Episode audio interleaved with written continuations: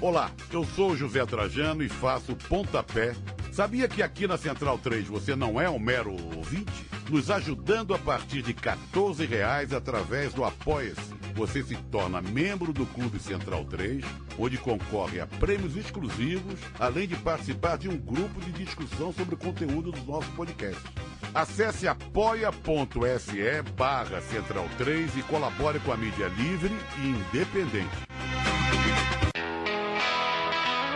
Viaje no tempo com Paulo Júnior e Leandro a mim e tire do fundo do baú o seu melhor time de botão. Agora na Central 3.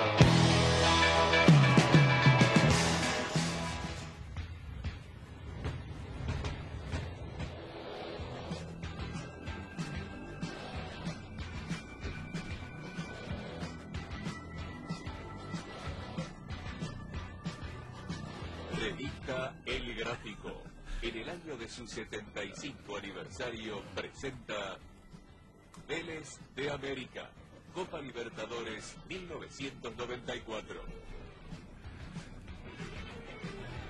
É um desafio fazer um programa novo depois que já fizeram esse, né? É, É. El Gráfico, ano 75. Mas a gente faz porque a gente fala o idioma português e é preciso que seja contada essa história em áudio, em arquivo de áudio, dentro da Central 3, em idioma MP3. português, em MP3, em 96, uma qualidade próxima a de um CD, é assim que a gente sobe o arquivo. E comigo, Leandro e a mim, e com o Paulo Júnior. Neuro, neurociência é uma loucura, É né? uma loucura. Começou a música, sabe o que, que veio na minha cabeça? Supla. Eu falei, ué, o Leandro botou supla. Não era, um, era uma batidinha meio supla, né? Eu falei, ué, o que, que o supla fez em 94? Aí passou. Era, É. era a abertura de um bom programa. Hermano. numa loucura. Na minha cabeça me veio primeiro o, um fliperama, né? Aquele fliperama pe- da ficha, não sei o que. Eu Ah. lembrei de um fliperama e lembrei de quando eu fui assaltado no flipper. Não que eu fui assaltado, né? Mas o cara chegou e falou, dá as fichas, maluco. É, ele falou, empresta uma ficha aí. Eu falei, não tenho. É. Aí ele ficou me cercando, aí eu saí correndo. Aí Eu acho que a corrida configura o assalto. É, só que ele correu atrás de mim, aí ele era, ele era adulto, eu era uma criança, né? Aí quando eu parei, ele falou, se eu, se eu tiver, se eu achar minha, eu falei, é. e ele achou.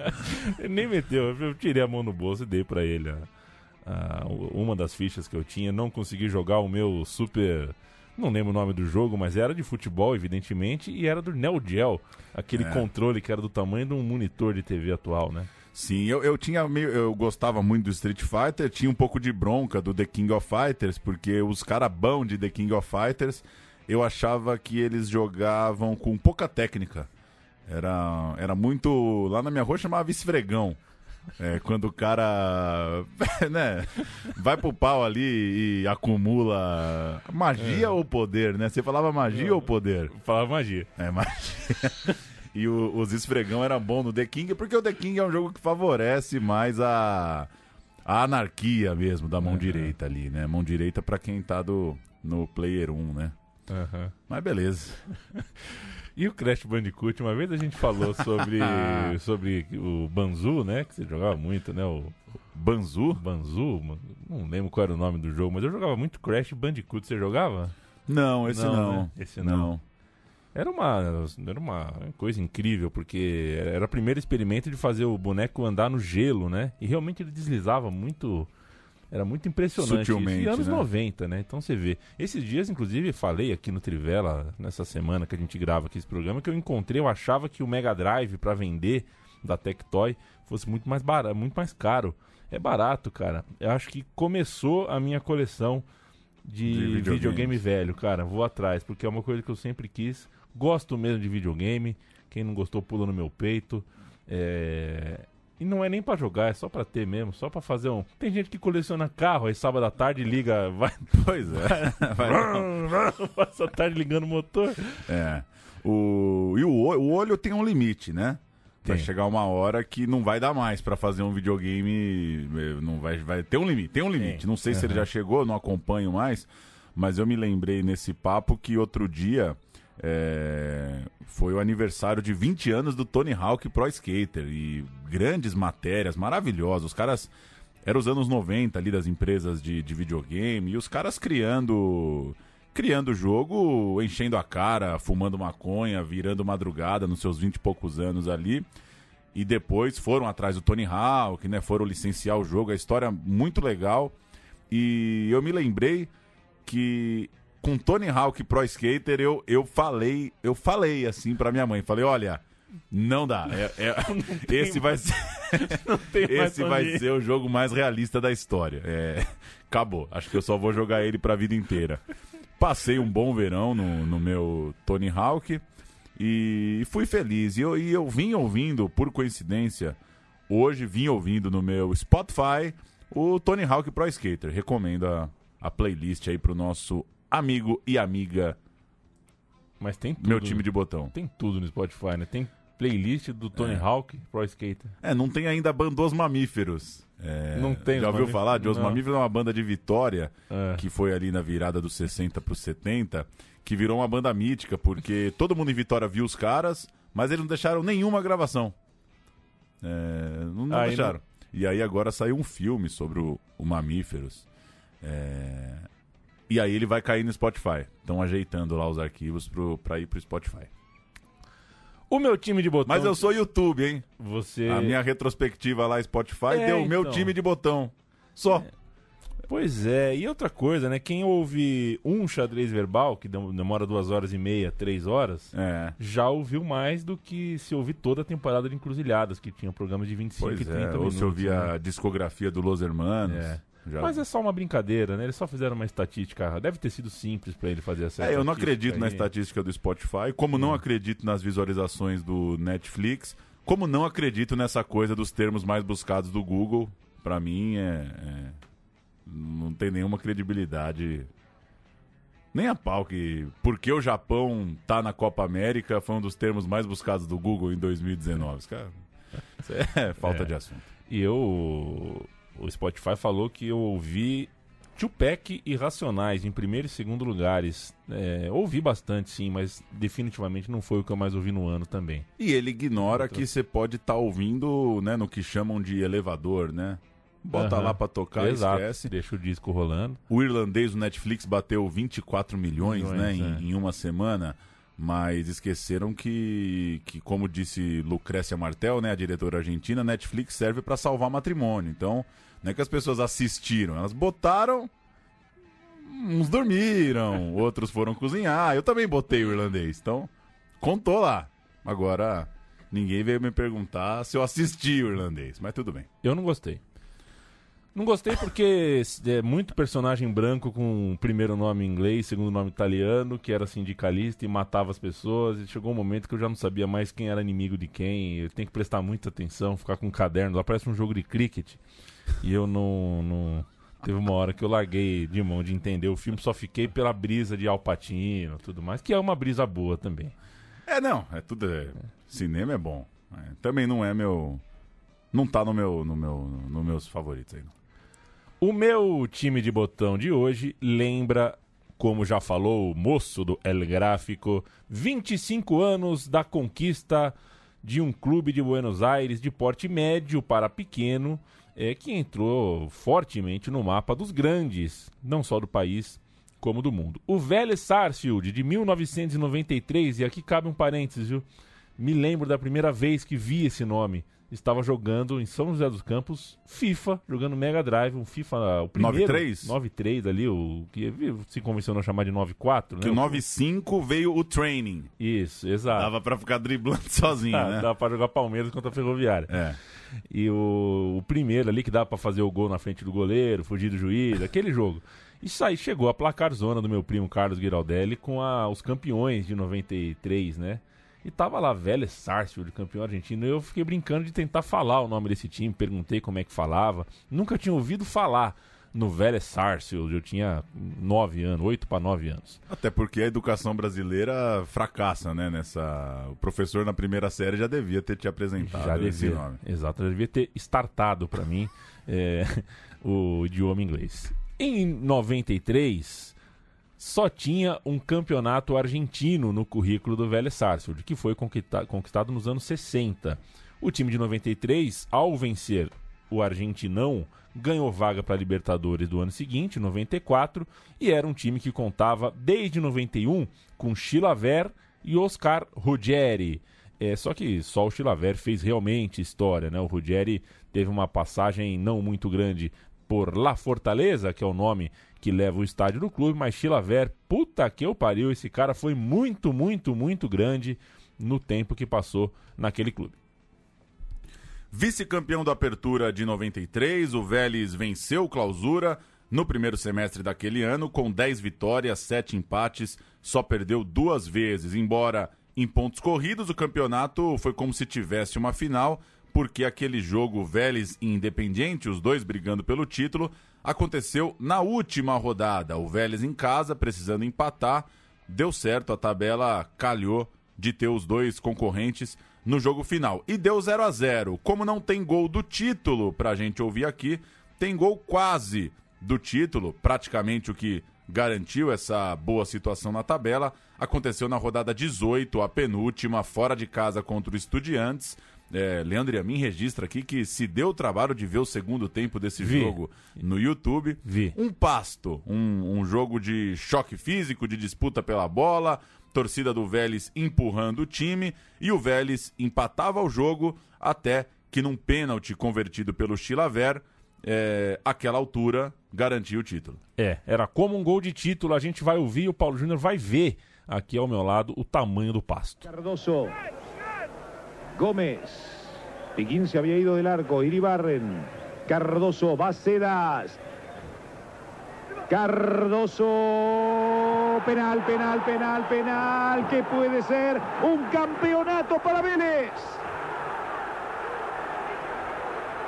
Crespi al lado de la jugada. Una llegada a destiempo. Cardoso recién estaba por ingresar al área. Ahí está. Se llevaba la pelota Cardoso.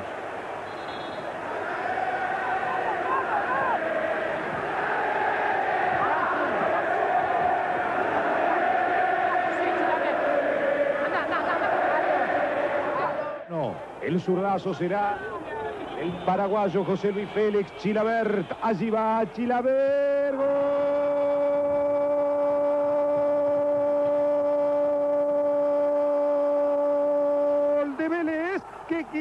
Ser campeón. Chilabert de penal. Estudiante cero. Vélez que acaricia el campeonato uno. Era casi seguro que cruzara la pelota. É o Vélez que acaricia o campeonato. Naquele momento, o gol era como um gol de título, mas acabou que não rendeu a vitória. Ou seja, o Estudiantes empatou essa peleja. O jogo acabou 1 a 1 e a meta do goleiro paraguaio foi também vazada. Festa adiada, título em perigo, porque ficou tudo pro último jogo, mas deu o Vélez campeão. O time base naquela campanha: Chilaver, Almandós, Trota, Sotomayor e Cardoso. Bassuardo, que não é aquele, Gomes, Bacedos e Pico. Turo Flores e El Turco Assad, a mesma base que seguiu no ano seguinte para a disputa da Libertadores. O grupo de 93 ainda tinha no banco de reservas e no- na rotação o Armentano, o Birevic, o famoso jogador bem técnico, né, o Cláudio Ussain, o zagueiro Pellegrino, o Sérgio Zarate, entre outros nomes. O técnico, em seu primeiro trabalho no país, era o ex-atleta do clube, né? O Carlos Bianchi, ídolo é, imenso do Vélez Sarsfield, mesmo no tempo de jogador. Ele fez 200 e gol, 206 gols pelo clube, metia uns 6 e ônibus, né? 200 e gols. 206 gols pelo clube. Sempre foi um careca cabeludo também, o sempre Bianchi, foi, né? Sempre foi um careca cabeludo. E já, já tinha uma bandeira com o nome dele é, presa na grade da torcida antes mesmo dele virar esse técnico vencedor. O Bianchi estava na França, ele treinava o Heinz e ao assumir o Vélez, ele perdeu é, dois atletas importantes e não recebeu nenhum camarão no lugar. Ou seja, ele chegou meio que naquela, ó, São Paulo chegando no Santos e sem o Gabigol e sem o Bruno Henrique, né? O cara chegou já com uma baixa. E já saíram algumas manchetes de jornal chamando ele de Mr. Libertadores. né? Já, já esse, saiu. Esse pegou bem. Alguns de seus jogadores titulares, como o destaque Turo Flores, era menino, 22 anos, não havia tanta certeza sobre quanto ele ia render. O Bianchi estava há muito tempo fora do país, teve o Carlos Ischia e o Julio Santella como auxiliares, que eram caras com conhecimento mais profundo dos atletas. Ele recorreu a quem estava acompanhando mais de perto o futebol argentino. Bianchi era linha dura, o time era bastante jovem e às vezes essa combinação não dá muito certo. Quando não vem o resultado, a relação pode dar ruim. O Bianchi era do tipo que só permitia almoço com água ou limonada, controlava refrigerante, o famoso chatão, como foi o meu professor Zezé, que quando eu tinha 12 anos, é, olhou para minha cara e falou: se quer ser jogador, acabou bolacha e salgadinho. Mandou essa. Eu escolhi a bolacha e o salgadinho, por isso eu tô aqui. E um abraço pro. Eu vou omitir o nome, claro, mas tempo que trabalhei com o Carnaval, né? Eu era assessor de imprensa do Carnaval de São Paulo e o locutor do Sambódromo é, não podia tomar cerveja. E eu passei a noite fornecendo cerveja dentro da lata de coca para ele. Eu ia na sala. É, no, no nosso, é, na sala VIP ali, pegava a cerveja, punha na latinha de coca, entregava para ele. Chegou na penúltima, última escola, ele já dava sinais de que a Coca-Cola estava batizada, mas era um grande, um grande cara. Tinha um pouco de mau hálito para um locutor, viu? Preciso dizer a verdade, mas já que, eu não, já que eu não revelei o nome mesmo, eu posso falar que tinha um pouquinho de mau hálito. Um pouquinho não, era, era complicado.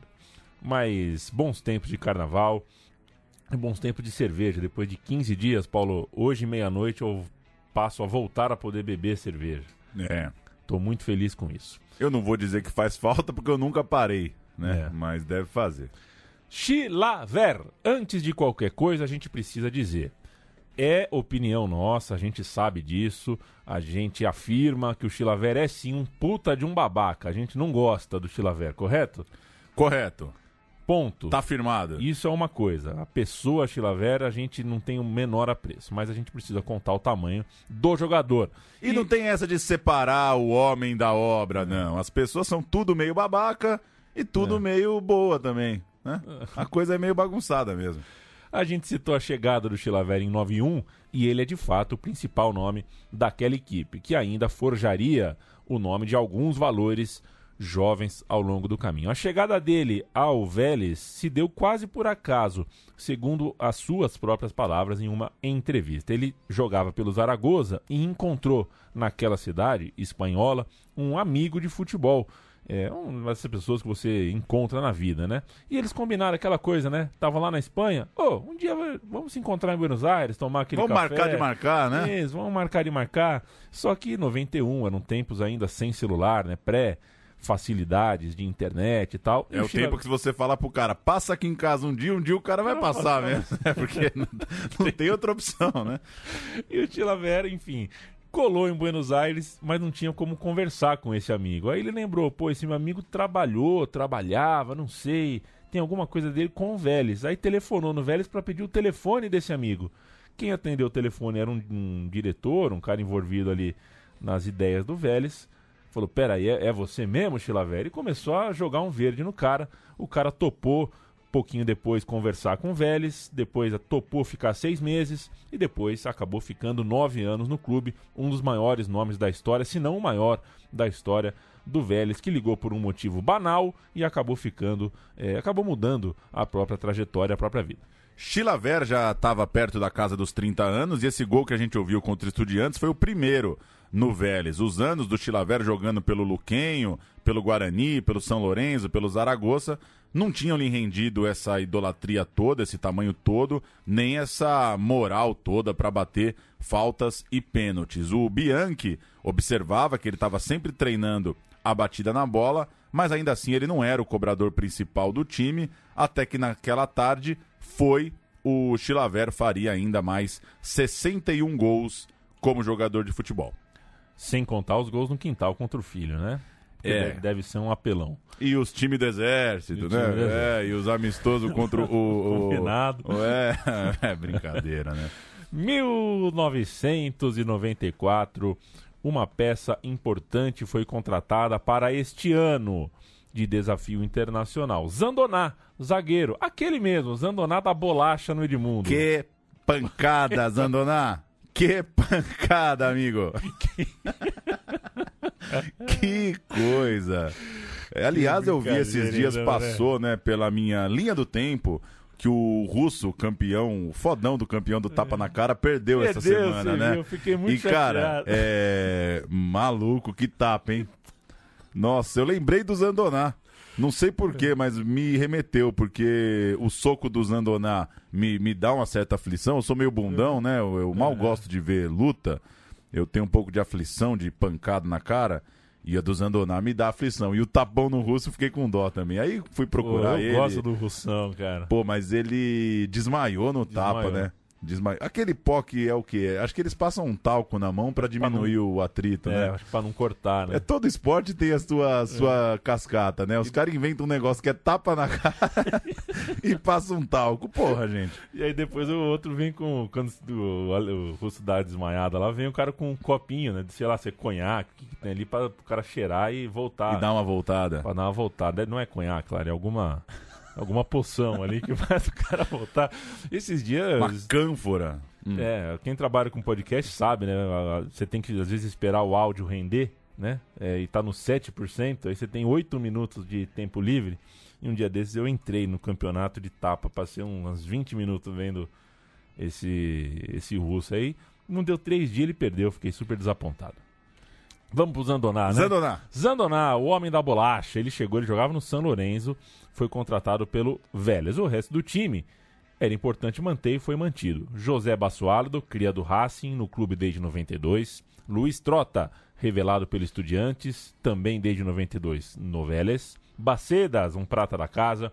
Turo Flores, outra cria da casa, desde 1990 no time de cima. E o Turco Assad, mais um que começou ali e que precisava continuar, não era hora de ser vendido ou de rodar o país. Percebe-se ao olhar esse relato do time que era jovem e que tinha bastante espaço para base, porque imagino que não, não- o dinheiro não jorrava no chão da Fortaleza. O que é, de certa forma, uma necessidade e mérito da comissão que o Bianchi colocou ao redor dele. Né? Ele pediu conselho e os caras o aconselharam a apostar nos jovens certos. O campeonato argentino começava só em março, no final do mês, e naquela altura já teriam sido jogadas quatro partidas da Copa Libertadores, um grupo pesadíssimo: Boca Juniors, Palmeiras e Cruzeiro. O Vélez era enxergado como o mais fraco dos quatro, principalmente pela pequena experiência continental e porque quando cai no grupo do Boca, naturalmente na Argentina já vão olhar o time como franco atirador, como o azarão do grupo. Na estreia, um a um em casa, exatamente contra o Boca, escalado com Chilaver, Trota, Sotomayor, Cardoso e Almandós, Basualdo, Gomes, Renteira e Bacedas, Gonzalez e Assad. O Turo Flores entrou no segundo tempo para empatar o jogo, marcou aos 34 minutos. Um resultado ruim para as pretensões do grupo, até porque depois tinha viagem ao Brasil para pegar o Cruzeiro. O Cruzeiro tinha Toninho Cerezo, Craque, Dida, Craque. Luiz Fernando, regular. ganharia a Libertadores dali três anos, era um, um time interessante e tinha um tal de Ronaldo também. E abriu o placar, esse menino Ronaldo, dentucinho Ronaldo, carequinha Ronaldo, logo no primeiro minuto de jogo.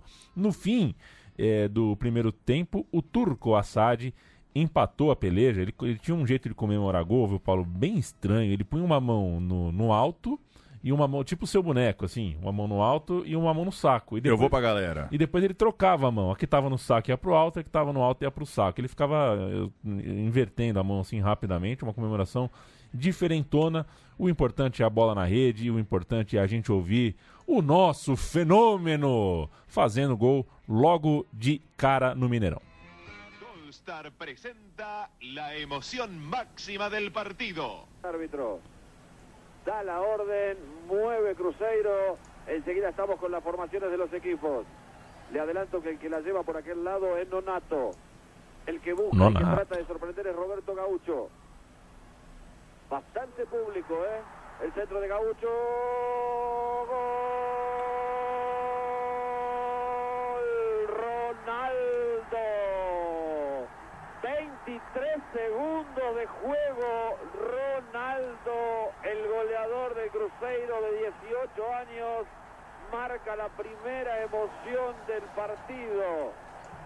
cómo empezó el Cruzeiro. La noche de Belo Horizonte se hizo más oscura a los 20 43 minutos. A gente não vai ouvir o gol de empate porque tá, tá em mono, né, Paulo? É um, Tá o- meio que em mono. a carreira do cara cresce tanto que esquecem, né, dessa Libertadores do Sim. Ronaldo, né? Jogou muita bola. Inclusive, falei aqui no último programa do Cruzeiro, nesse livro dos grandes jogos da história do Cruzeiro, tem lá o, as- a, a aparição, né? Do. Ronaldo contra o Boca. E ser justo com o Luiz Fernando. O Luiz Fernando que jogou no Real Madrid, né? O, o cara do Inter.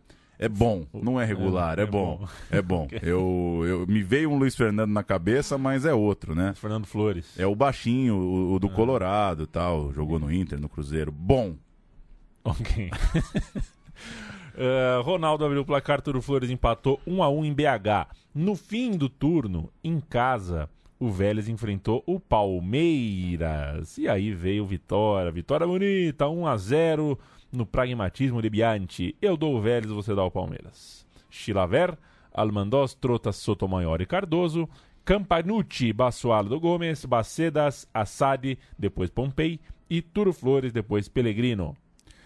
Sérgio Cláudio, Antônio Carlos, Kleber e Biro, César Sampaio, Mazinho, Rincon, Edilson Evairinzinho, técnico Sir Vanderlei Luxemburgo. um time pra lá de interessante este do Palmeiras, mas que não foi páreo para o Vélez em Liniers. 1, Palmeiras 0.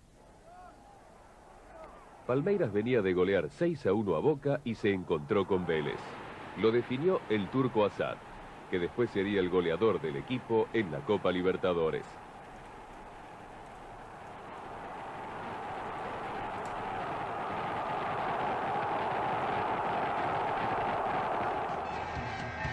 Meio desnecessário esse áudio, hein?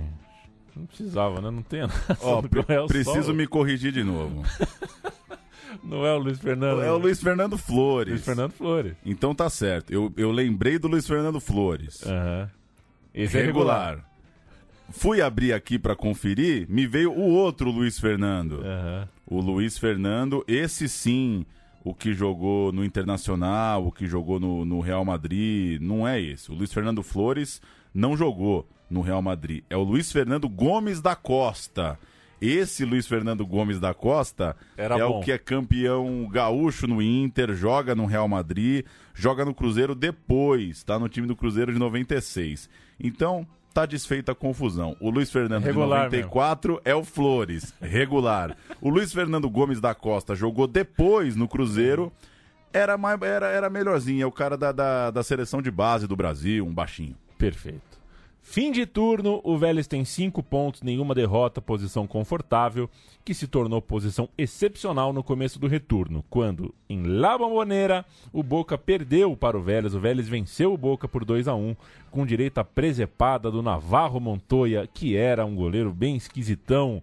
É, o primeiro gol foi todo do Navarro Montoya, que inclusive o gol nasceu de um lançamento do Chilavera. A gente tem um áudio da Bombonera. Vélez,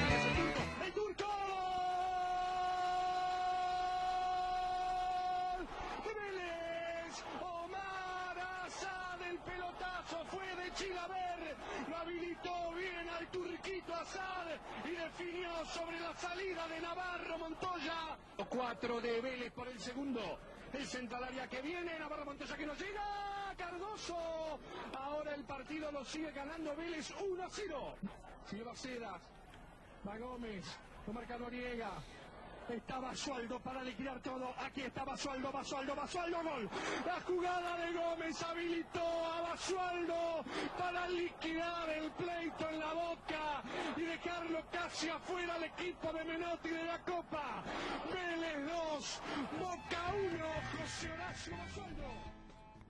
Como deu pra perceber, o Boca, treinado pelo Menotti, estava a um passo de ser eliminado num grupo de quatro que passavam três. Esse grupo da morte tinha um morto-vivo ali tentando sobreviver. E isso ainda é março, quatro dias antes do Vélez estrear no Campeonato Argentino. Essa história, porém, não precisa ser contado, contada com tanto entusiasmo. O time começou empatando com o Independiente, depois perdeu de Gimnásia e também de Huracan empatou com o Boca, tomou 4 a 0 do River, empatou com o Ginásio e Tiro e perdeu para o Belgrano. Ou seja, foi ganhar só na rodada 8. É, demorou demais para engrenar o Vélez, mas não tinha risco de rebaixamento porque era é, por média, né? É, tava era em último, mas- promédio. Tava sem ganhar de ninguém, mas não tava brigando para não cair naquele momento. E o que isso significa? No meio de maio, o Vélez só ligava para Libertadores. O começo do Argentinão tinha sido uma tragédia, não ganhou de ninguém nos sete primeiros jogos. Não ganhou de ninguém nos sete primeiros jogos e tinha agora o, o Cruzeiro pela frente, de novo, na, na, na- fase de retorno, né? É, e a gente vai ouvir daqui a pouquinho. Primeiro eu quero passar a ficha com você aqui desse Vélez e Cruzeiro pra gente ver se é que se abrir, né? Se abrir, se abrir vai ser ótimo aqui a ficha. Se não abrir também, a gente pode ir adiante, viu, Paulo? É, a ficha não tá abrindo aqui de Vélez e Cruzeiro. Deixa Vélez e Cruzeiro. ah, queria, queria a escalação do Cruzeiro, que é uma escalação interessante. O jogo foi é, em Liniers, na casa do Vélez. O primeiro gol saiu num pênalti, numa jogada ensaiada que virou pênalti. E o Cruzeiro de Paulo Roberto, capitão, aquele que parece Ana Moser e companhia, é, se viu também em maus lençóis. Vamos de áudio. Cerca, Basualdo la jugó muy bien para. Penal, penal, penal, penal. Sí, señor, sí, señor. Y muy bien hecha por Vélez. Excelente jugada trabajada por Vélez en la salida del tiro libre. Giró muy bien. Penal clarito, muy cerca el árbitro. No dudó en cobrarlo. Qué bien llegó al penal. Estudiando llegó al penal Vélez. El arquero Tita. Trota frente a la pelota. La posibilidad para Vélez en la Copa Libertadores de América. 14.30 se van a cumplir cuando Trota llegue a la pelota. Va el capitán. ¡Gol! De Vélez. Trota. Vélez el puntero del grupo 1. Cruzeiro de Brasil 0. Una pelota inteligentemente jugada con Vélez en un tiro libre. Ainda ba bater um pênalti no Dida, ainda não era bater um pênalti no Dida, né? O Cruzeiro que viajou a Buenos Aires. Tome nota. Dida, Paulo Roberto, Célio Lúcio, Luizinho, veterano, hein? E Nonato. Ademir, o loirinho, depois Toninho Cerezo, Douglas e Luiz Fernando Flores, regular. Cleison era o. Não era um meia, né? Era outro ali do. Era um meia, mas não era o. Não era o engante. Ronaldo e Robertinho Gaúcho, o cabeludinho técnico, seu Enio Andrade. É, meu, eu não sei como é que os caras não escrevem seu na ficha quando vem o Enio Andrade. José Luiz Tilavera, Almandós, Trota Sotomayor, Raul Cardoso, Marcelo Gomes, Basualdo, Bacedas, Patrício Campos, Turco Assad, Turo Flores, técnico Carlo Bianchi. Cardoso foi expulso nesse jogo e ele seria expulso mais vezes nessa Libertadores. Algo me diz que ele batia bastante. Turco Assad e sua comemoração engraçadinha ainda fechou o placar nesse Vélez e Cruzeiro. O jogo foi 2 a 0 Ele recebeu um lançamento da direita e marcou. E com a vaga nas oitavas garantida, o Vélez se deu o luxo de perder a invencibilidade no finado Parque Antártica. Palmeiras 4, 1 Vélez. Público bem pequeno, o jogo valia muito pouco. É, mas a- na- no fim das contas, para cruzamento, para os brasileiros, até que importava a vitória, o Palmeiras precisava dos pontos. O goleiro do Palmeiras, inclusive, fez jus ao, ao grupo, né? Era um grupo de goleiros. Chilaver, Navarro Montoya, Dida e o Palmeiras veio de Gato Fernandes, também outra figuraça, que nessa noite, inclusive, usou uma camisa de treino com um número feito em fita isolante, porque o roupeiro só levou o jogo azul. A escala dos quatro goleiros: Dida, um craque. Um craque. Gato Fernandes. Um- Um... um, um filho de Deus, né? Um, um ótimo goleiro, mas com uma carreira muito grande, né? aham. O Navarro Montoya, um palhaço, palhaço. E o Chilavera, um idiota genial, né? Acho que dá pra dizer isso. No meu time, eu queria o Dida. Eu também. Não, não tem nem conversa. Oitavas de final. Vélez, campeão do grupo, pegando o Defensor Sporting Cruzeiro, pegando União Espanhola e o Palmeiras, que fez um duelo, uma campanha pior que a do Cruzeiro, tinha aquele cruzamento obrigatório contra o atual campeão. Então o Palmeiras pegava o São Paulo. Os outros duelos: Independente Medellín Universitário, Júnior Barranquilla e Colo-Colo, Minervan e Emelec, Olímpia e Barcelona. É, Eu prefiro esse formato, viu, Não, Paulo? formato bom. Formato bom. Porque tem, tá todos os pontual, né? Formato É. pontual. E tá todos os países aí, bicho. e eu Vamos- gostava vambora. desse negócio de pegar os times do mesmo país também. É, porque se garante que a semifinal tem quatro países, É, né? não, é, principalmente, né? Tô dizendo essa regra do, do campeão, principalmente. Se o Sim. campeão é de um país e por isso vai ter mais gente desse país, acho justo que, que eles precisam se pegar. Eles que lutem. Eles que lutem entre eles. É, não é porque foi campeão que vão chegar em mais gente. Nas oitavas de final, portanto, um duelo contra um uruguaio que conferia favoritismo ao time argentino, Vélez versus Defensor Sporting, que o time uruguaio optou por jogar o jogo de ida no centenário, imenso centenário, mas não tem torcida para lotar o de Tucuja, é um time de porte pequeno. E o que vimos então, com bastante ingresso à disposição, foi uma viagem em peso maciça da torcida do Vélez. A própria Inchada descreve esse jogo como um capítulo marcante da procissão de torcedores. A torcida do Vélez não é também numerosa, tampouco é famosa por ser muito fiel, por apoiar, por cantar muito, mas nessa noite eh, teve um teve um teve um motivo ali para se orgulhar e para contar para as próximas gerações que eles viajaram, invadiram o Uruguai e tudo mais. A gente vai ouvir o gol de abertura. O Vélez começou bem demais o jogo e abriu o placar no Uruguai. Atención con Vélez.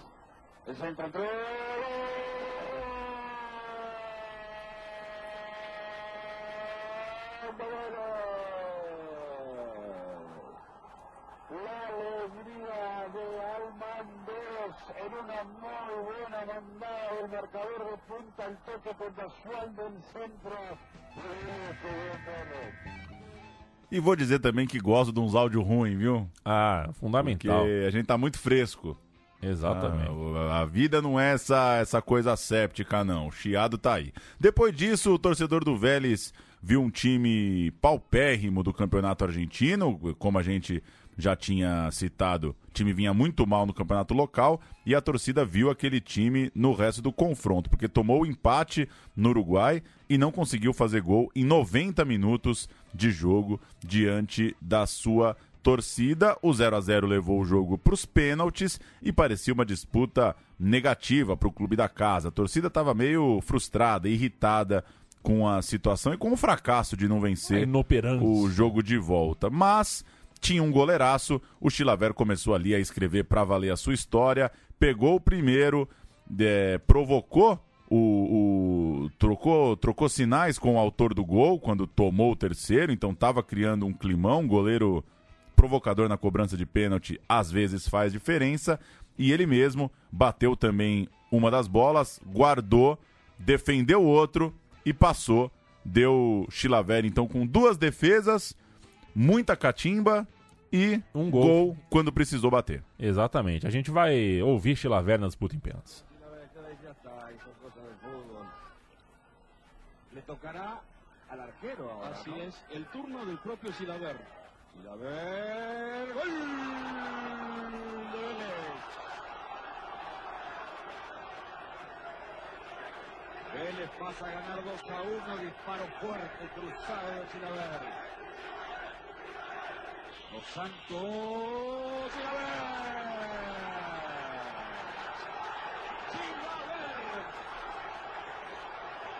El nombre de la noche. Qué atacada del paraguayo, señores. Al mando. Chilaver, Chilaver então faz gol, defende pênalti, o nome da noite e ainda com só uma vitória no Campeonato Nacional, tanto faz quando o time tá nas quartas da Libertadores, mas enfim, né? Esse promédio é uma mãe, É né? uma mãe, Quando você né? quer largar, É. não tem problema. 11 jogos, só uma vitória, mas sonhando ainda. Era o único argentino vivo na Libertadores, com o Chilaver em estado de graça. É, e havia, já que, porque assim, né, tem um alerta ligado, né? O time tá jogando mal, isso não dá pra esconder. 11 jogos, uma vitória, não é proposital.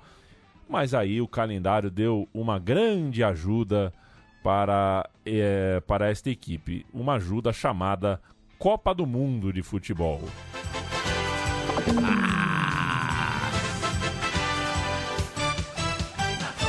São milhões de treinadores, cada um já escalou a seleção. O verde e o amarelo são as cores que a gente grita no coração. A galera vibra nada se agitar.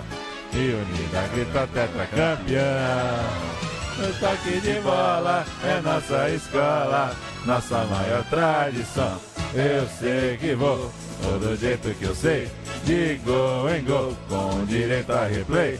Eu sei que vou, com o coração batendo a mil, festa na raça Brasil. Eu sei que vou, todo jeito que eu sei, de gol em gol, com direito a replay. Eu sei que vou, com o coração batendo a mil, festa na raça.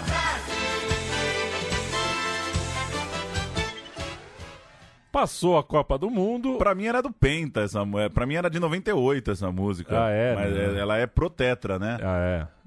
Foi, foi, foi pro Tetra. Aí, como ganhou, pessoal tentou usar nas outras Copas na, na, na base do, da superstição. Em 98 ela já era paródia do Cacete Planeta também, com o Zagalo, né? Exato. Zagalo é um burrão. Um abraço pro Bussunda. O Cruzeiro foi eliminado, perdeu para a União Espanhola de Sierra. né? Que craque era o Sierra, uma das sensações do campeonato. Ê, Nossa, Sierra, Sierra. como jogava o Sierra. E o Palmeiras, é o Sierra que jogou a Copa de 98. E o Palmeiras... Titular. Titular. E o Palmeiras, por sua vez, perdeu para o rival São Paulo. Então, os dois times brasileiros que jogaram a fase de grupos estavam eliminados. E o São Paulo caminhava rumo ao tri depois de um jogo de volta nas quartas de final fenomenal contra o time do Sierra, contra a União Espanhola. O jogo de ida foi embaçado, mas na volta, talvez o grande jogo da Libertadores foi aquele São Paulo 4, União Espanhola 3. Acho que o placar foi esse, 4 a 3 ou 4 a 2. Acho que foi 4 a 3.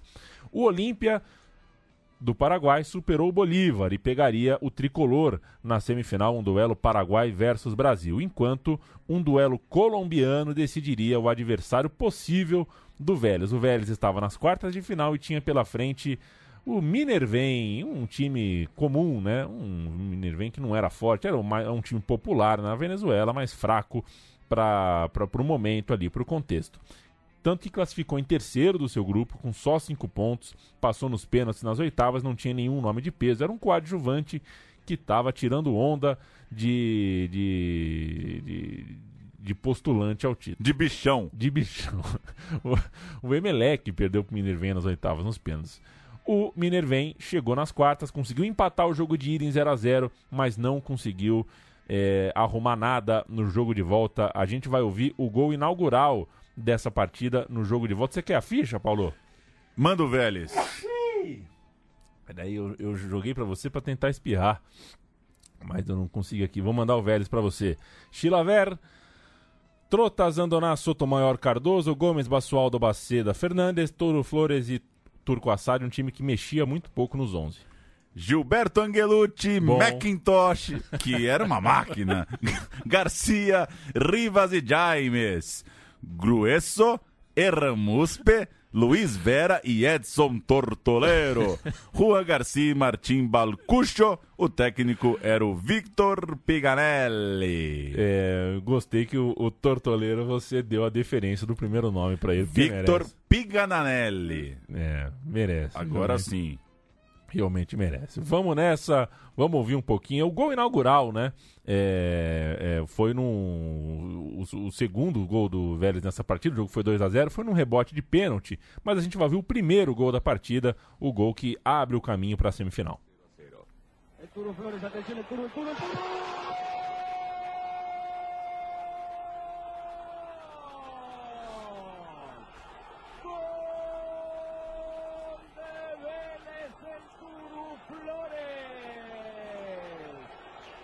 Vélez 1, Minervén 0.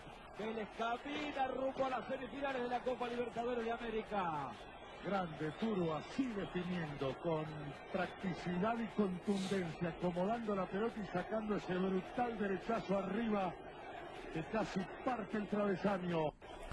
Que quase parte el travesaño Vélez na semi, Paulão. Passou o Vélez, pegaria na semifinal um Júnior Barranquilla notável. Era depois da Copa de 94, aquela que a Colômbia era a sensação e virou decepção, e tinha uma chance de redenção futebolística. Tinha ainda na meiuca o maior símbolo daquela geração, o Valderrama. Era 10 a faixa vaga no estacionamento E e, a faz tudo naquele Júnior Barranquilla, que tinha também no ataque outro jogador de seleção, o Valenciano. Como Barranquilla não é ali o centro nervoso do país, o relato é que a Colômbia estava unida na torcida pelo clube. O Galvão Bueno deles disse que o Júnior era a Colômbia na Libertadores, ainda mais porque eh, passava há pouco, o, havia pouco, o assassinato do Andrés Escobar, zagueiro que foi morto, assassinado depois da Copa do Mundo. Então, tinha um climão, tinha um climão do país empurrando aquele time e logo aos dois minutos, 1 a 0 para o Júnior Barranquilla, gol do Valenciano. No segundo tempo, Turo Flores empatou para o Vélez, mas o empate durou apenas alguns minutos. O Valenciano fez mais um e o time da Colômbia foi para a volta com a vantagem de 2 a 1 Empata o Vélez, desempata o Júnior. Narração colombiana muito é, a narração colombiana é uma, uma alegria uma alegria tem tem música no, no fundo é uma coisa muito pra cima mas a gente vai ouvir o gol primeiro momento triste o gol do Vélez triste pros colombianos e depois o desempate do time da casa Izquierda ahora Basualdo, arranca Basualdo, Basualdo para el esférico, levanta la pelota, llega a la cabecera de la de contraria, es peligroso. Está atacando con Flores a la izquierda, José Isabel a la izquierda, no lo deje, no, no, no, no, no, no, no, gol.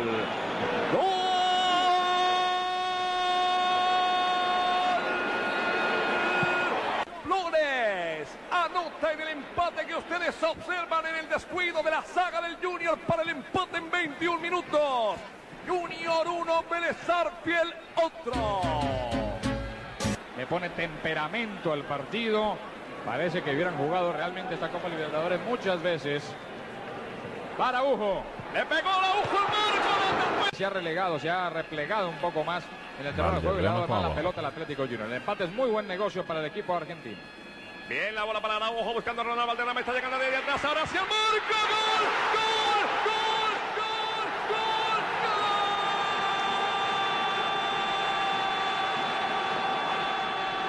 ¡Gol! De René Valenciano. 2 a 1. muito frio no jogo da Gos- volta Gostei do Júnior, um Vélez outro. Gostou que É vai um- querer usar Um bom jeito de cantar um empate. Vai querer usar? Eu, eu, eu Vou. queria ter usado aqui que a narração do primeiro gol, cara. Vou, vou pôr aqui. Esse aqui é o primeiro gol do jogo. É que na, na comemoração tem um. Vamos pôr. Que se dane. Isso aqui é muito bom.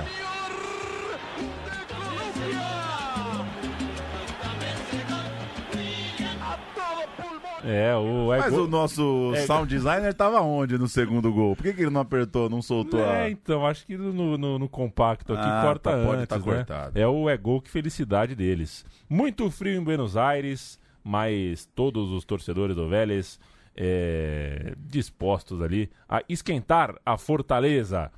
E logo no começo do jogo... Isso jogo- é uma traição do roteiro, né? Porque todo programa de Libertadores tem um noite fria, né? Tem. É. todo- Vai chegar um dia que a gente já começa o programa falando, ó, essa Libertadores fez frio, pra- fez frio pra cacete, vambora. Chilaver, o Chilaver jogou essa semifinal da Libertadores com Vélez Sarsfield, Zandoná, Trota, Sotomayor, Cardoso, Pompei, Gomes, Basualdo, Bacedas, Turo Flores e Turco Assad. O time não muda. José Passo, Mendonça Mendes, Luiz Grau e Hugo Galeano, Francisco Cassiani, Briasco, Carlos Valderrama, aquele, Victor Pacheco, Ivan Valenciano, Carlos Araújo.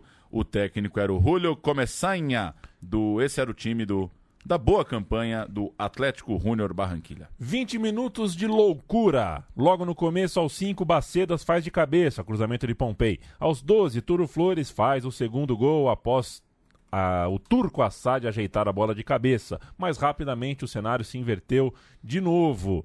É, vamos ouvir os dois gols do Vélez, depois a gente conta o que rolou. Por penales. Por penal, não precisa.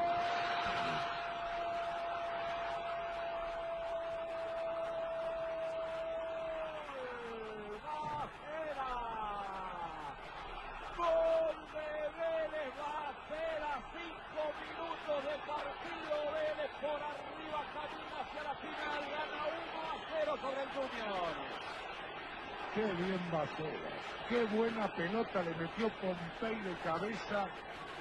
La entrada limpia de Bacelas, el cabezazo medido y el grito de Vélez que cruza América. Le gana al Junior 1 a 0. Ahí va Vélez, espera del otro lado Turquito a tirársela. El turco iba sueldo, el turco iba sueldo, el turquito la viste hacia el medio. Flores, Flores, Flores, Flores. ¡Gol!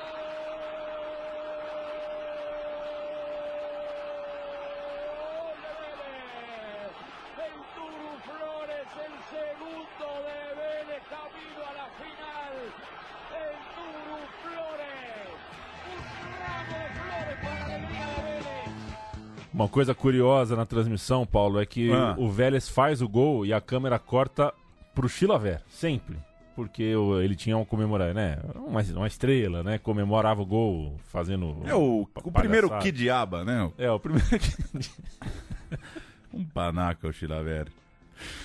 Mas bom, hein? Mas muito bom. Ainda antes dos 20 minutos, é, isso já é o... Isso é o 2, tá 2 a 0 pro Vélez. Isso, tá 2 a 0 Antes dos 20 minutos, continuando então, o Valenciano meteu um golaço de falta, devolveu igualdade ao confronto e ficou por aí. 20 minutos de loucura, 70 de finalizações erradas, o Vélez ia perdendo um caminhão de gols e isso durou no primeiro e no segundo tempos. Para ser mais claro, dá para dizer que o Júnior não incomodou mais o Chilaver, enquanto o goleiro do time colombiano, o José Passo, se tornou o destaque da partida, pelo menos até a disputa em pênaltis. Foi 2 a 1 lá, foi 2 a 1 cá e a vaga foi para os penais. Fez de tudo, velho. Aqui no Brasil a gente tem a lembrança do Vélez retrancado no Morumbi, né? É, mas nessa semifinal foi o contrário. O Vélez é, atacou muito, não conseguiu o gol. Nos penais, a mitologia de Chilaver ganhou contornos de unanimidade na quebrada. Turo Flores perdeu o quinto pênalti do Vélez. Ou seja, era match point, tudo na mão do Chilaver, que inclusive já tinha convertido a sua cobrança. O Júnior de Barranquilla tinha o pênalti da classificação nos pés de Hector Mendes, o estádio, silencio, o estádio em silêncio, achando que é, a- o sonho tinha acabado, eliminação por um fio, mas a bola parou nas mãos do Chilaver e parou mesmo, ele nem espalmou, ele agarrou a bola e saiu beijando a gorduchinha pela pequena área. E aí foi pra chamada alternada, né? Devia eliminar, viu? Igual o 3 Aga- em 3 fora. agarrou, O goleiro encaixou, elimina. Aí a gente foi para pênaltis alternados, o, a, a cobrança do, do Vélez foi convertida e foi bater pelo Júnior de Barranquilla sob pressão Ronald Valderrama. Não. Irmão de Carlos, é brincadeira. Pensa né? que é só o Frank De Boer que carregou um Ronald na- nas costas? O Ronald Valderrama foi lá, falou, não, peraí, eu sou irmão do homem, deixa comigo. Que, aliás, o filho do Ronaldo é uma... Uma, uma homenagem ao uma Ronald. homenagem ao Ronald Valderrama. Os dois manos jogavam juntos, mas pelo jeito só um sabia mesmo das coisas. O Ronald Valderrama carimbou a trave. O Chilaver tava na bola, ia pegar. Mas a bola bateu na trave, virada agônica. Pronto, tá lá. O Vélez Sarsfield é finalista da Libertadores. Ahí está el Turu, atajó paso. Atajó paso. Qué momento, Aí é o match point, né? qué momento. Que momento.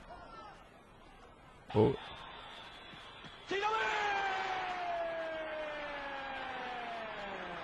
Atajó Chilaver. Grande paraguayo. En el momento que Vélez lo necesitaba, atajó Chilaver. Va Basualdo. Gol de Vélez. Gol de Vélez, Basualdo. Ahí está Valderrama y Chilaver, Valderrama y Chilaver. Finalista, finalista Vélez de la Copa Libertadores de América. Ganado Vélez. Vélez finalista de la Copa Libertadores de América. El campeón argentino en lo más alto. com justiça. Grandes jogos, grandes conquistas. A cereja do bolo.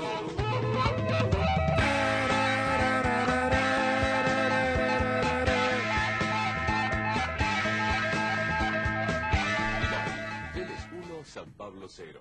La pelota para Pompey. Aí vai Pompey. um bom ataque, pide o turquito do outro lado.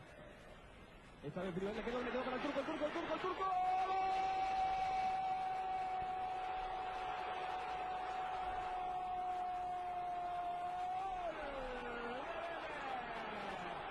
El turco Azad, gol de Vélez a los 35 minutos. Vélez camina la Copa Libertadores de América, está ganando 1 a 0 la primera final sobre el Sao Paulo. Grande el turco Asade. Lo veíamos bien, el rebote. Le queda la pelota, el zurdazo, el derechazo cruzado. A gente já colou cereja do bolo e já colou o jogo de ida. Dessa vez o Vélez decidia a primeira, eh, fazia a primeira fora, decidia, de, primeiro em casa decidia fora. Esse já é o gol da ida. Vélez 1, São Paulo Futebol Clube 0. Ao contrário das outras fases, né? Teria que resolver lá, pegaria No o, estrangeiro. pegaria o time do Tele, o Morumbi lotado, todo mundo em busca de um tri. Mas sobre esse 1 a 0 Noite fria no, no Noite Morumbi. fria no Morumbi. E sobre esse 1x0, o Silvério tem que falar a verdade. Quem lembra do gol vai lembrar quem fez a merda. O André Luiz cagou na peidona farofa, deu o gol pro Vélez. Pouso abre aqui da ponta esquerda para Ponteiga, descida é boa, fecha pelo comando, pede a Sade, Ponteiga tocou para trás, tem André, sobrou para Sade, livre, bateu, é gol!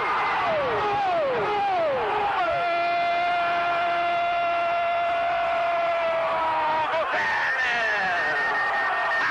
Sade, camisa 9, numa falha de André, sempre de pó mole, entrou, tocou, bateu na zaga, acompanhando o Basualdo, a bola bateu no atacante do Vélez e sobrou na frente para a chegada de Assari, pedindo Bichuta, Bichuta, Bichuta, ele bateu cruzado, forte, rasteiro, profundo do Gurizete, na marca de... Tá lá. Ah, Silvério. 31 de agosto de 1994, a data da final da Libertadores de 94. 93 mil pessoas registradas no Morumbi, estádio Cícero Pompeu de Toledo, zona sul da cidade de São Paulo. Zete, Vitor, Júnior Baiano, Gilmar Pênalti e André Luiz. Valber Craque, Axel, Cafu melhor em campo e Palhinha. Euler e Miller, técnico Tele Santana. Timaço, hein? Timaço. E era, Nossa. e era a terceira versão, hein? Tá louco. Vélez, Sarsfield, Chilaver, Zandoná, Trota, Almandós, Cardoso, Basualdo, Gomes, Bacedas, Pellegrino, Turo Flores e Assad, Carlo Bianchi com o boné. Nessa escalação, você vê o Pellegrino no meio-campo, né? Foi discutido na Argentina que o Pellegrino era defensor, né? E tudo indicava ali que o Carlos Bianchi, na verdade, ia entrincheirar, empilhar defensores para segurar o placar. Um ambiente absurdo, Pauleta. Absurdo. Foguetório, aquele foguetório dos anos 90 mesmo. 10 mil real. Bagulho estourando. Eu tava de meia em casa. Meia calça de moletom e minha camisetinha manga longa. Gente pra cacete dentro ao redor do campo, intruso, furão, é, bicão, aquela coisa Aqueles loucura. ingressos que pipoca pros, pros câmera, pros caras da Globo. Isso, tava uma loucura. E, e o, narrador, o comentarista da transmissão argentina teve que. meio que arregou. Pediu assim: Meu, tomara que a gente não pipoque. Vamos ouvir aí. Para ellos, más que una ceremonia, una oración antes de un partido. Y ahí sí, la explosión y la hurra final y el empuje de los jugadores de San Pablo. Se viene San Pablo, acá está el equipo de Tele Santana.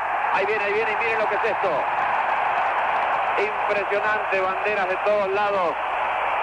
Se mueve el Morumbí. Está el equipo de Tele Santana. Bicampeón de América quizás todavía dando más importancia a lo que consiguió Vélez, ganarle a este equipo de Tele Santana. Ahí está, lo que le comentábamos, una verdadera fiesta el ingreso del Sao Paulo. Recién Quique les decía sereno Vélez. Es impresionante. Quería armar alguna frase con relación al planteo del equipo de Bianchi. Se mueve la cabina, todos saltan por el San Pablo. Se mueve la cabina. Yo decía que más allá de los nombres y de las posiciones y de la elección de Bianchi para armar este equipo con la lamentable lesión de Sotomayor para esta finalísima de América aquí en el Morumbí. Me parece que lo que va a importar es la actitud del equipo, la firmeza espiritual de Vélez, el sacrificio, que den todo para... Financiado em 12 parcelas fixas. Raider, férias. Vamos, vamos. Voltou, né? O chinelo Raiderzinho voltou, né? Voltou, voltou. Enquanto... Coca, Coca eu tô em crise, parei eu Coca. também tô, tô de boa de Coca. Vamos, gente, mas aí é complicado. Aí Ômega é tô fora. Eu ômega eu tô, tô fora no. no, no... Kaiser. Ah, Kaiser, Kaiser ser. gosta, Kaiser gosta, garrafa gosta. Lata parei. É, o comentarista falou, é verdade, né? O Sotomayor estava machucado, por isso que ele não jogou a decisão. Aí entrou o Pellegrino na decisão controversa do Carlos Bianchi. O Galvão Bueno não vai entrar, não, gente. A gente tá dando uma moral aqui pro Galvão, o Galvão não entra. Direto de São Paulo. A primeira frase ele sempre pensa, vamos ver. Bem, amigos da Rede Globo, falamos ao vivo do Morumbi em São Paulo, um barulho ensurdecedor. Agora. A torcida do São Paulo superlota o Morumbi. Às três horas da tarde já tínhamos mais de 90 mil ingressos vendidos. Não há espaço em lugar nenhum. É o melhor abre da história É da TV melhor. brasileira. É o melhor árbitro da história. E quis fazer o. né, levar esse áudio até o fim justamente pelo registro de que. É, Chamou atenção, né? O, o climão. É, realmente chamou atenção. E, assim, às três da tarde já tinham 90 mil ingressos. Significa que dava pra comprar ingresso às quatro da tarde, né? É. Engraçado. Hoje em dia parece que some. Rola a bola, deixa ela rolar. O São Paulo começa em cima, cria algumas chances logo de cara, mas o Chilavera é muito seguro e aos poucos o Vélez sai de trás, vai criando uma coisinha outra. O Zete faz só uma defesa difícil, na verdade, mas o jogo encorpa um pouquinho. Mas quando sai um pênalti aos 32 minutos, o jogo já tá complicado, já tá bastante incômodo, já, já, já tem um incômodo grande para o time da casa. Ainda assim, o Miller transforma em gol e o São Paulo, com esse 1 a 0 até o intervalo, vai mais tranquilo, vai pro vestiário um pouquinho mais tranquilo e preparado para buscar com força o segundo gol que acabou não encontrando. É, porque o segundo tempo foi de tensão, né? O São Paulo não encontrou ali a dosagem certa. É, o time do Tele foi freado pelo Vélez e também pelo nervosismo, ou sei lá, pela falta de criatividade. Ele não conseguiu encontrar o caminho. Não dá para dizer que houve é, sequer uma chance assim clara de gol, um chute realmente na direção do gol muito forte. Né? Ou o chute foi torto, ou no penúltimo passe, no passe para a finalização, é, alguma coisa aconteceu de errado. O melhor, a melhor chance do jogo, por exemplo, o Miller pegou a bola, um rebote do Chilaver na pequena área, mas ele chegou desequilibrado na bola, então não dá nem para considerar um chute forte a gol, a bola foi para fora toda torta. É, ou seja, é, não rolou. O grande lance do segundo tempo é mesmo um pênalti, né? Inclusive mais um, era para ser o segundo pênalti pró São Paulo no jogo, uma mão claríssima que a arbitragem uruguaia se recusou a dar e o São Paulino tem direito sim a reclamar ad eternum. Uh, seja como for, pouco depois, o juiz, que era fraco, né, aquele, bigode, aquele bigodudinho uruguaio, acho que era ele, é, expulsou de novo o lateral esquerdo Cardoso, coleção de cartão vermelho esse moço tem, e também o técnico Carlos Bianchi por reclamação. Sem estas duas peças, o Vélez tomou, teve uma brilhante ideia: colocar todo mundo dentro da pequena área, o famoso estacionar o ônibus. Tanto, tanto, tanto que quando acabou o jogo, no apito final, é, os jogadores do Vélez comemoraram como se tivessem vencido a partida, mas o jogo ia para os pênaltis, na verdade. Alívio, né? Alívio. Total alívio. E foi a cobrança de Palinha abrindo a série que acabou definindo a sorte tricolor. Todo mundo anotou, todo mundo marcou quando foi até a marca da Cal, menos ele. No pênalti final, o Pompei foi para a bola, carimbou o travessão, mas a bola pingou dentro do gol de Zete. O Vélez era campeão da Libertadores e o Tri São Paulino estava adiado. Pompey Vélez es campeón de América. Va a tirar Pompey. Ahí está Pompey. ¡Gol!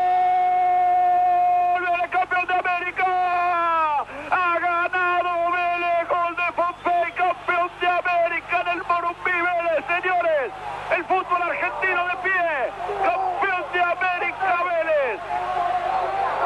Escuchá el festejo,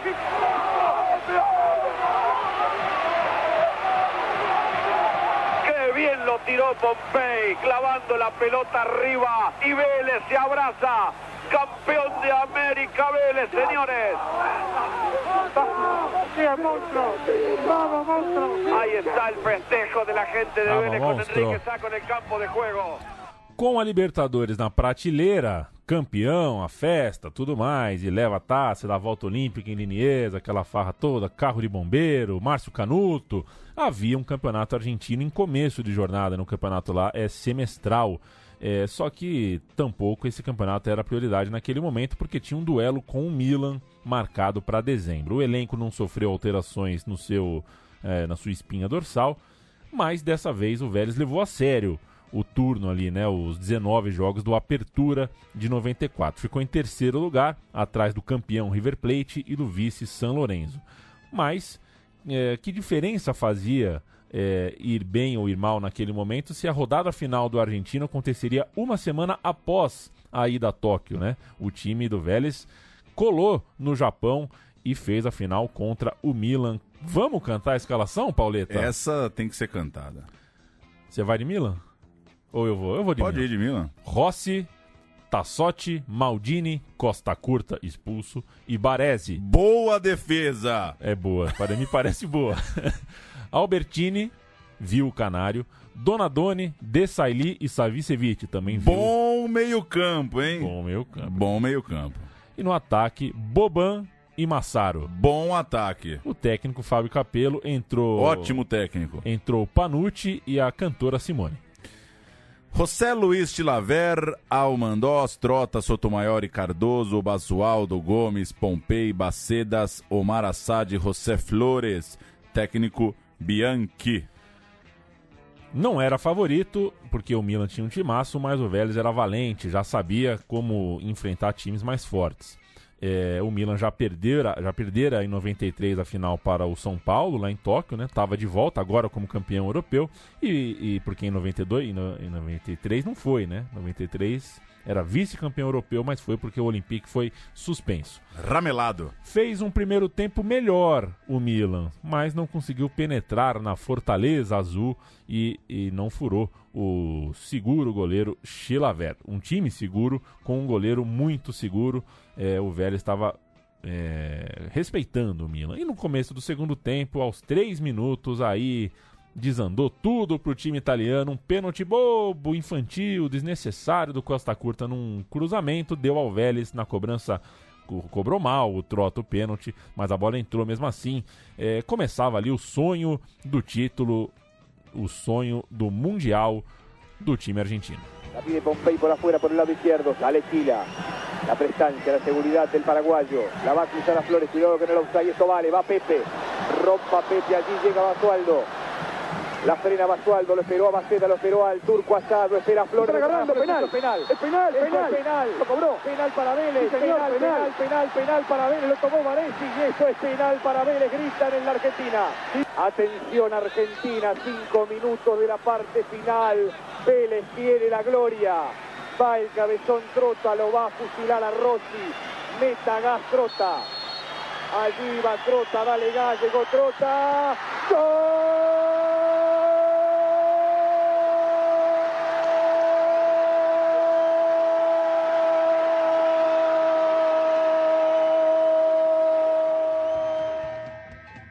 E na noite fria de Tóquio, ainda, é, ainda deu tempo do Turco Assad. Logo depois, né, o Milan ficou em choque com o gol sofrido. E logo depois o Rossi saiu mal, o Assad chegou antes e colocou o Milan abaixo, abaixo. Pelota Vélez, qué buena jugada, la querían jugar para Flores. Era desde el piso Bacera. Vamos, vamos, Assad, Va el vamos, segundo, Assad. va el penal, va el penal, va el Vamos, penal. A ver, Turco, Turco, pégale Vamos, Turco, grito, gol. ¡Gol! ¡Golazo!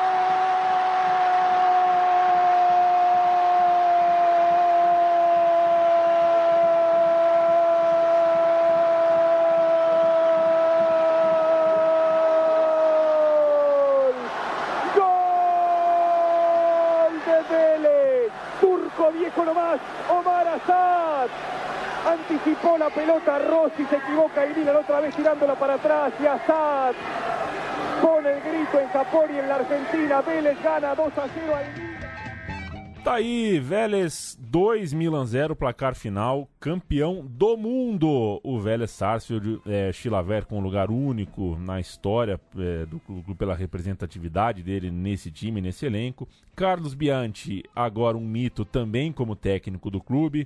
É, um técnico pragmático que conseguiu a consagração sem maiores invencionices. E o Roberto Fontana Rossa, um escritor dos bons, né, Paulo Júnior, em sua crônica sobre o Vélez campeão afirmou que definiu esse time, né? Não era um time que jogava lindo, mas um time que possuía a beleza dos tratores. Gostou? Bonito, hein? É boni- bonito, né? Gostei, gostei. Gostou. Era o time também do Bacedas, né? A gente fala muito do ataque, do Chilaver, mas era o time do Bacedas, um meio-campo é um, de liderança silenciosa. A, a própria dupla de ataque se completava meio Bebeto e Romário ali. Nenhum era muito alto, nenhum era muito veloz, mas os dois tinham um entrosamento é, realmente muito grande. É, infelizmente não tiveram êxitos fora do Vélez, né? Mas é, eu imaginei que eles, que eles fossem ter. E um clube de conquistas modestas, mas que em pouco mais de um ano conseguiu país, continente e mundo, sem parecer lá no começo que seria esse o destino. O Vélez não voltou a esse patamar todo, foi campeão argentino de novo, se aproximou da taça continental pelas mãos de Ricardo Gareca e esse grupo, com mudanças normais de temporada para temporada, foi ainda campeão argentino em 95 e 96. Vale lembrar que era um campeão argentino por semestre. No mesmo ano de 96, ainda ganhou a Supercopa dos Campeões da Libertadores, já sem o Bianchi, já sem a dupla de ataque titular, mas ainda com Chilaver, e voltou ao Japão para jogar a Recopa Sul-Americana de 97, ganhou um joguinho lá do River de Francesco de Sorin nos pênaltis para colocar mais uma taça internacional na prateleira. É, inegavelmente, o período mais vencedor da história desse clube, que aproveitou a boa fase ali, ganhou ainda uns torneios e ligas importantes na sequência da Libertadores. Jogar Recopa Sul-Americana em Tóquio, né? A gente fica pensando que. Que tá todo mundo louco hoje, só né? Santiago Bernabéu é que, é que é de hoje isso, né? É. Enfim. Turo Flores. O Turo Flores defendeu depois do Vélez o Las Palmas, o La Coruña, o Valladolid e o Mallorca e o Murcia. Conheceu a Espanha inteira, né, o Turo Flores, até defendeu o Independiente no fim da carreira. É, é o Flores do Vélez, né? Ficou marcado como o Turo Flores do Vélez.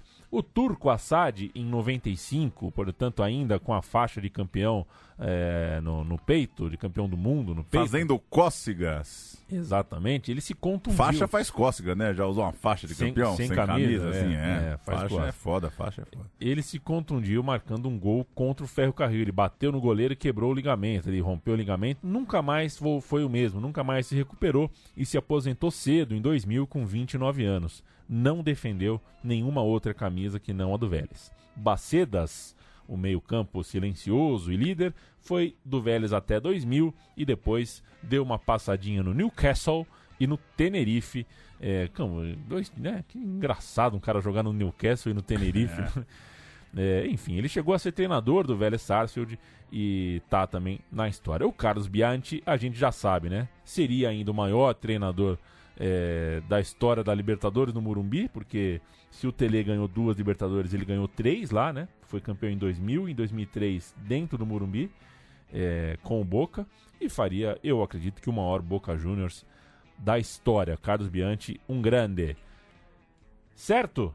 Certo, agora também, se não foi, já É, foi. Se não foi, já foi. A minha pergunta é: a história tá contada?